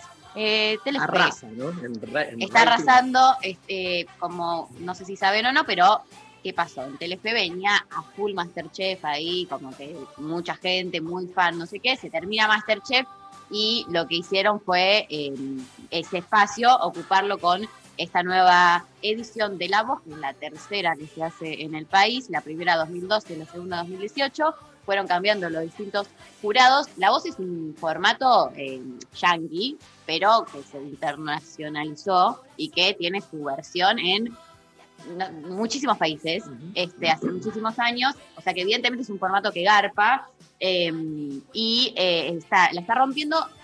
Sin embargo, yo eh, eh, lo- veo varias cosas en, en- en esta versión. Por un lado, que hay mucha gente claro, que lo ve y lo comenta en Twitter, y hay algo de eso que está sucediendo este, estos últimos tiempos con los realities, de ver el reality y ir comentando medio entre todo eso en Twitter, que es como un poco, a mí, más que por ver verlo en sí, también me, me gusta como acontecimiento social desde ese lugar de vas charlando, vas mirando los tweets, te reís, como que sin esa parte quizás no me entretiene tanto mirar Claro. simplemente. Eso la verdad que, que decís está muy bueno. Porque ponele yo como estoy en Twitter, estoy en Twitter, viste, como analógica que soy, estoy viendo tele, estoy viendo tele. Pero el consumo irónico de ciertos productos que si lo, si lo compras 100% son chotos, pero que con ironía regarpan, tienen que ver con la interacción con las redes. Sí, y que, y que en parte es irónico y en parte no tanto, ¿no? Porque hay muchos que, van no, tuiteando bueno. y como comprometidos, ¿no? Con, con ver el, eh, el programa y el formato y que alientan a un participante a otro. Para quienes no saben, quizás porque no lo vieron nunca o, o no se cruzaron con ninguna imagen, eh, lo, lo particular de este formato es que se convocan a un montón de eh, personas del- de, de- es la voz argentina, pero pueden participar personas que estén en Argentina y no sean necesariamente argentinos, porque eso también ha suscitado distintas situaciones en Twitter, como, eh, pero dijo que no es de Venezuela, entonces, ¿qué sí es la voz argentina? Bueno, no, está abierto claramente a cualquier persona Eh, pero eh, a lo que quería ir es que. Argenzuela. Argenzuela. Eh, lo- el, el formato es que hay eh, un- cuatro jurados, en este caso son cinco porque hay uno que participan dos personas que son Mau y Ricky, que son los hijos de Montaner. eh, y No entiendo, ¿son dos o son uno? son dos que, que forman un, como un equipo, como que cada jurado es un equipo porque va a ir, lo que va haciendo es recolectar, elegir eh, ¿Y cómo- participantes. y si entre ellos dos, que son uno, no están de acuerdo? Bueno, se tienen que poner de acuerdo. Por ejemplo, en el del 2012 creo, estuvo eh, ese, ese lugar lo ocupaban los integrantes de Miranda, que también eran dos, y bueno, se tenían que poner de acuerdo. O sea, como que tienen que elegir juntos, eso no sabemos cómo funciona. ¿Son, son mellizos, Mau y Ricky? No, No, entiendo que no, entiendo que no. Sophie Cornell lo está viendo y tiene mucha información también. Son iguales. Son iguales, pero Ricky es mayor a Mau, aunque en realidad parece Ah. al revés. ¿Ricky es el de Rulos o Mau es el de Rulos? Hay uno que tiene Mau rulos es el de rulos. Ricky Mau es es el que tiene mitad a rubio y mitad no. ¿Y cuál es la pareja de Steffi? Ricky. ¿Sabes? Ricky. Mira, tiene toda la data, Sofía. Yo tengo data, data de la importante, chicos. ¿Quién es Steffi? ¿Steffi Graf? Steffi Reutemann, que es la novia de eh, Ricky Montaner. Y hace- o sea, claro, que ella es judía y se fue con ellos que son re evangelistas y se armó en un momento como toda esa polémica. Una también. situación, una polémica, Montaner diciendo cosas en relación a, a la religión. a favor o en Diciendo, contra. no, que, qué bueno, es raro, porque viste como, eh, que, eh, me, me re gusta que haya diversidad en la familia. Como que tiró una medio rara y como a favor, pero mm, hasta ahí. Bueno, em, ¿qué pasa con la voz? Los, todos los participantes que van son gente como uno, gente común, ¿no? De, que, que- que vive en las provincias, que viven en, en todo el país. Y la idea es que van, cantan una canción, tienen que hacer un par de castings, pero lo que vemos como primera instancia del show es que cantan una canción con los jurados de espaldas. Entonces el jurado se, solo se tiene que guiar por la voz para que no les condicione la apariencia física. el velo de la ignorancia de John Rawls. Ok, buenísimo. Eso, eso mismo. Que, que no sé cómo funciona, pero Es, es- es, eh, un poco eso, como que a, a la hora de, de- de elegir no tenés que estar condicionado por nada. Es como que te pones ese velo este, y eso hace que, que ellos se... Pero si ya los vieron antes, ¿no? No, yo elijo creer, yo elijo creer y eh, compro, la verdad, porque si me pongo a pensar en eso, no va. Entonces, eh, vamos a elegir también ponernos un velo y creer en el velo ese de eh, que están los jurados de espaldas y le de- eh, dan eh, ok o no para girarse la silla porque eligen a la, a la voz que escuchan. Claro. Eh, lo que tienen que hacer es conformar sus equipos para luego en las próximas instancias compiten todos medio contra Perfecto. todos y gana eh, Pero estabas por, la voz argentina. estabas por anunciar como algo polémico ahí, que la gente, llega la gente como uno. No, bueno, claro, ¿y qué pasa? Eh, hay, eh, no, no se le dan vuelta a todos, porque no es que todos los participantes que van son elegidos, Ah, porque horror, a veces tipo, horror, o sea- que cantaron mal o, o hay una voz que no tiene alguna particularidad para que los elijan, y eso lo que produce es un- una situación muy angustiante y que nos pone muy mal. Acá lo en esta casa se padece mucho y en muchas casas me parece que se padece, que es, y en Twitter yo lo veo, y para mí eso ya es una comprobación empírica suficiente, que es eh, El rechazo. Toda la, la empatía que el televidente genera con aquel participante al que no se le dan vuelta, no lo eligen y aparte los obligan, o sea, lo ves cantando la canción hasta el final con toda la garra, esperando que a último momento alguien se le dé vuelta y no se le da vuelta a Yo nadie. empiezo a gritar, Lula, yo empiezo a gritar, ¡date vuelta, la puta que te parió, date vuelta! Los jurados No, están ahí voy con que- usted, lo voy, lo voy a buscar y lo de vuelta. No, no puedo soportar el dolor de ese participante. No, De hecho, no tengo eh, ese hemos- de dolor eh, No, liberado. bueno, hace mal, hace- o sea, yo me, me pongo Ah, mal y tengo que pero cambiar están- de, de- de canal. Están los padres esperando que el jurado Ah. se dé vuelta y Ah, no se dan eso. vuelta y empezás a ver a los padres temblando como... Eso es terrible porque, claro, a cada participante lo acompaña algún familiar, amigo, algo que los está esperando al costadito con Marley, que es el conductor, y los ves como reaccionando a la no dada vuelta, y Ah. es muy triste. Y después, aparte, Sofi. No, el otro día Dalia Gutman subió un video de una madre de otra temporada diciéndole a la hija, no lo viste todo. Yo casi cianuro, o sea, me, parece de una ¿Sabes qué crueldad todo ese escenario. Lo peor es que los, los, los jurados les tienen que explicar. Entonces cada jurado empieza, ¿sabes por qué no me di vuelta? Oh. Y les dicen el por qué. Y a veces les dicen como que se arrepienten. Últimamente Garpa parece que los jurados digan, ay, me arrepentí de no darme vuelta. Y ahí explota ¡Ah! todo, porque decís hijo de la fruta.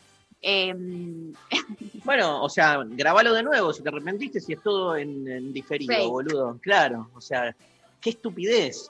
Sofi, ¿vos cómo vivís cuando no se dan vuelta? No, a mí lo que me pasa es que además te hhacen eh, empatizar mucho con el personaje, con el participante, porque antes de que salga a escena te cuentan toda su historia de vida, como hay todo como un backstage re preparado del programa. Y ayer mostraron toda la historia de una chica de Fuerte Apache, con todas sus luchas, que la madre, que no sé qué, estaba ahí. Y no solo que no se dieron vuelta, ¿sabes lo que me puso muy mal? Que no le dijeron ni hola ni le preguntaron el nombre, fue rarísimo eso. O sea, le dijeron, mirá, Ah. no, desafinaste acá. Chicos, ya, de estos chau". reality salió Trump, eh, les quiero decir, de cómo ser rico y te dejo afuera salió Trump. A mí esta crueldad no me va ni un poco. 22 puntos de rating. Es terrible que Garpe, ah, hay que ver ahí que si lo que Garpa de es, realidad, Luciana. Eh, si Garpa No, es es, más o sea, la es obvio, es una exhibición de la expulsión social, digamos, de soportar, domesticar que haya excluidos en la sociedad, digamos, obvio, La. No La pregunta de María, nada.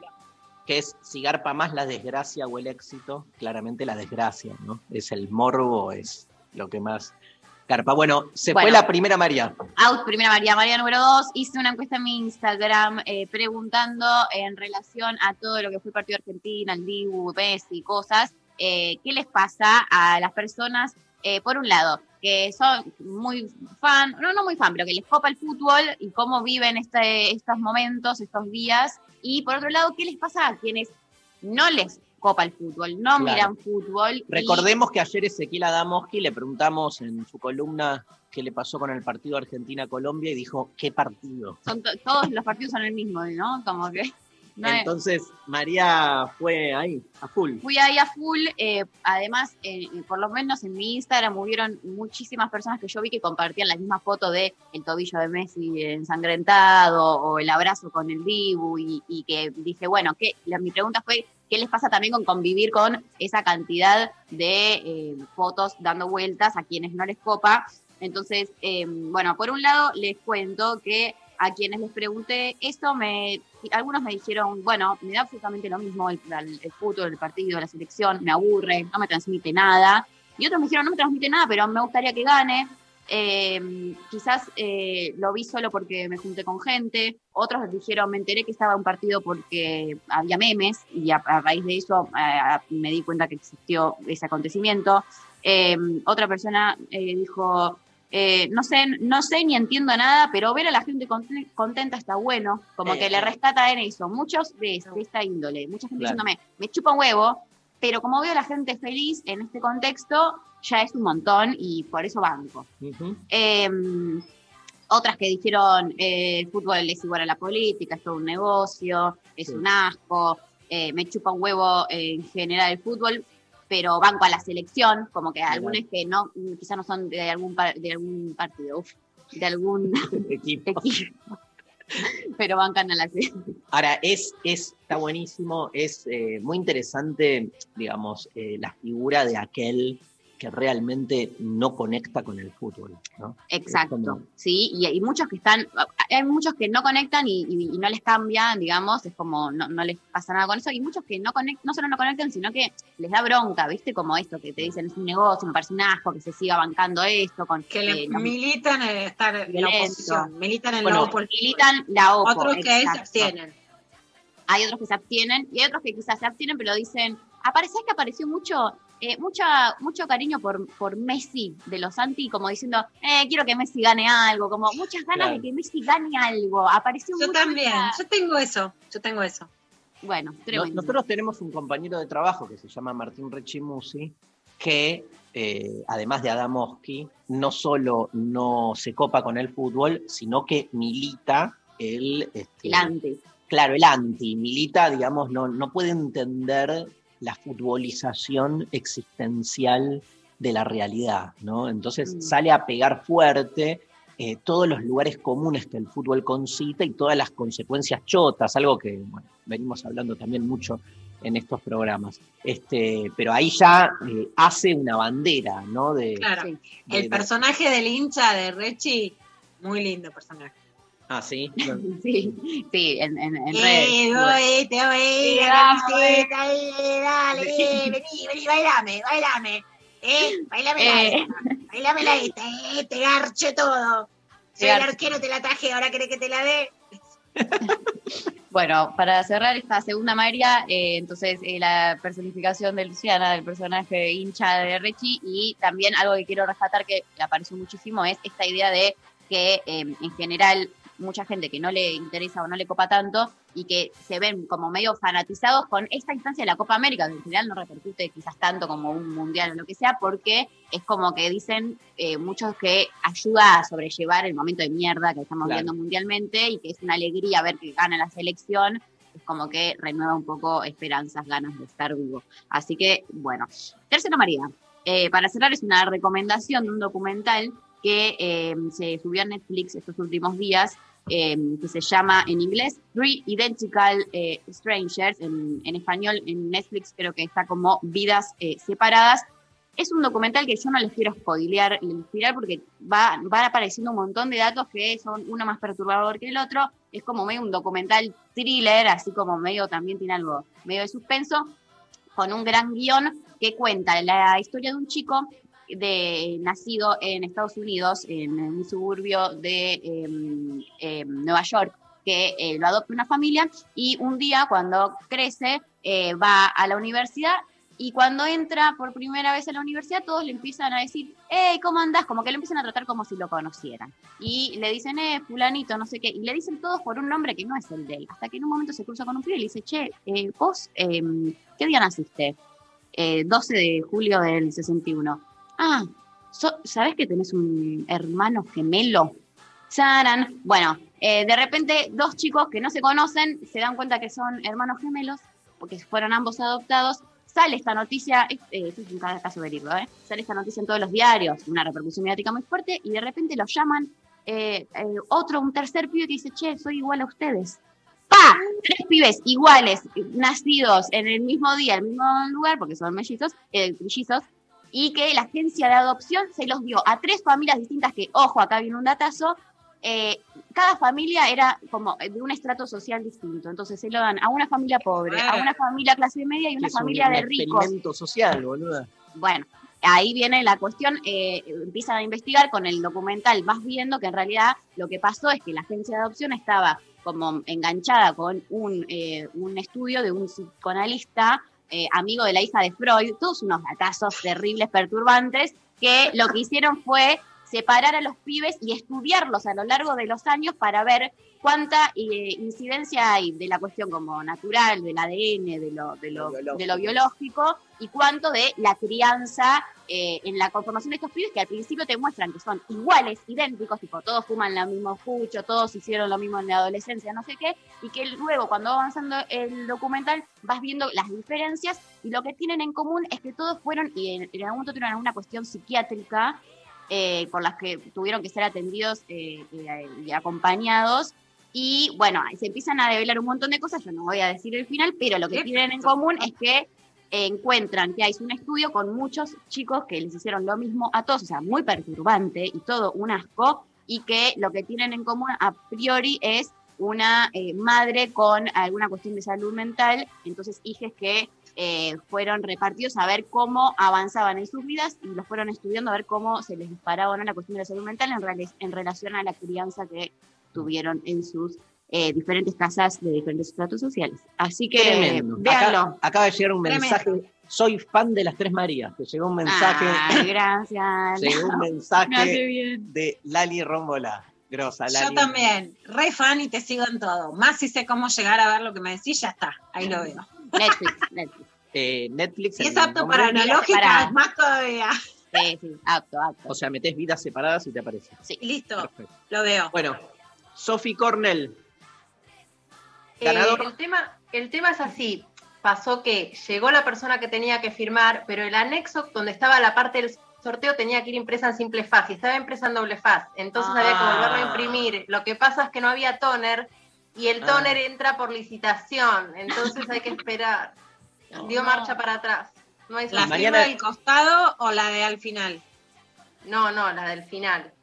Claro. Y mañana es feriado. ¿Y digital? Claro, ¿Se se puede mandar una firma digital? Entra por concurso. No, no, no, que esto tiene otros tiempos. Son más o menos, son más o menos do- eh, tres semanas, mínimo. Bueno, Bueno, nada, en sorteamos, agosto vemos. sorteamos la alegría de, de ganar del- la final de la Copa América mañana. No la yetes, igual es el sábado. Ah, Pero tratemos de no yetear. ok. Toquemos madera, madera, madera. Madera, madera, madera, tetas, huevos. Bueno, se nos fue el programa, ¿sí? Se nos fue el programa. Estuvieron el chino y Maxi hoy en la operación técnica. Este, Evangelina Díaz en eh, la coordinación de aire grande. Evi, qué debut. Agradecemos a Daniel Dotore en eh, musicalización y Martina Cartana en las redes de la rock. Un gran abrazo a ambos.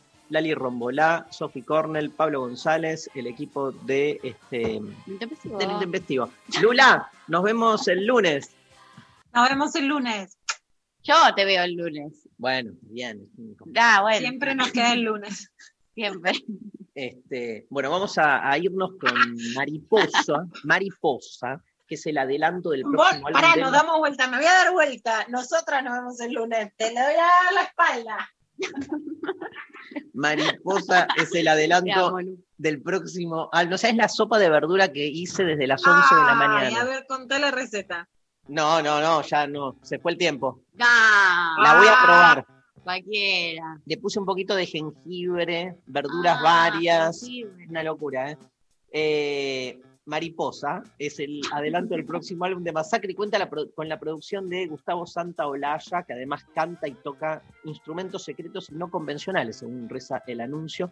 Para el videoclip que acompaña la canción, Masacre nos lleva a un sueño surrealista con ambiente psicodélico. Escuchamos y nos vamos hasta la semana que viene. Buen feriado mañana, feliz día de la independencia. Masacre, Mariposa.